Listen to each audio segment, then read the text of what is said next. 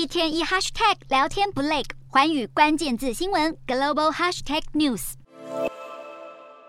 自卫队鸣炮十周响，致敬日本已故前首相安倍晋三。载运安倍晋三骨灰的车队在当地时间下午一点五十五分抵达国葬会场。由安倍的遗孀昭惠夫人手捧骨灰坛步入会场，骨灰坛被安放在会场前方。根据日媒报道，会场布置是以安倍喜爱的富士山作为设计灵感，上方挂着安倍的遗像。国葬仪式则由葬礼副委员长松野博一宣布开始。会场播放安倍弹奏钢琴的影片，接着回顾安倍从二零零六年首度担任首相以来的关键演说和重要政绩，包含多次访问三一一大地震灾区，提出安倍经济学等重大政策。影片结束后，由葬礼委员长首相岸田文雄代表政府宣读追悼词，缅怀这位过去的好战友。除了岸田文雄等三权首脑外，在安倍第二届政府中担任官房长官的前首相菅义伟也以朋友的身份发表悼念致辞。紧接着，则是日本皇室、日本政要和各国宾客献花行礼致祭。值得关注的是，仪式中司仪是以台湾唱名，唱名顺序则是安排在各国代表的最后和国际组织代表之前。我国由台日关系协会会长苏家全、前立法院长王金平和驻日代表谢长廷代表献花，三人也向安倍昭惠鞠躬致意。这次国葬是日本政府一九六七年为前首相吉田茂举行国葬以来，相隔五十五年再度为前首相举行国葬。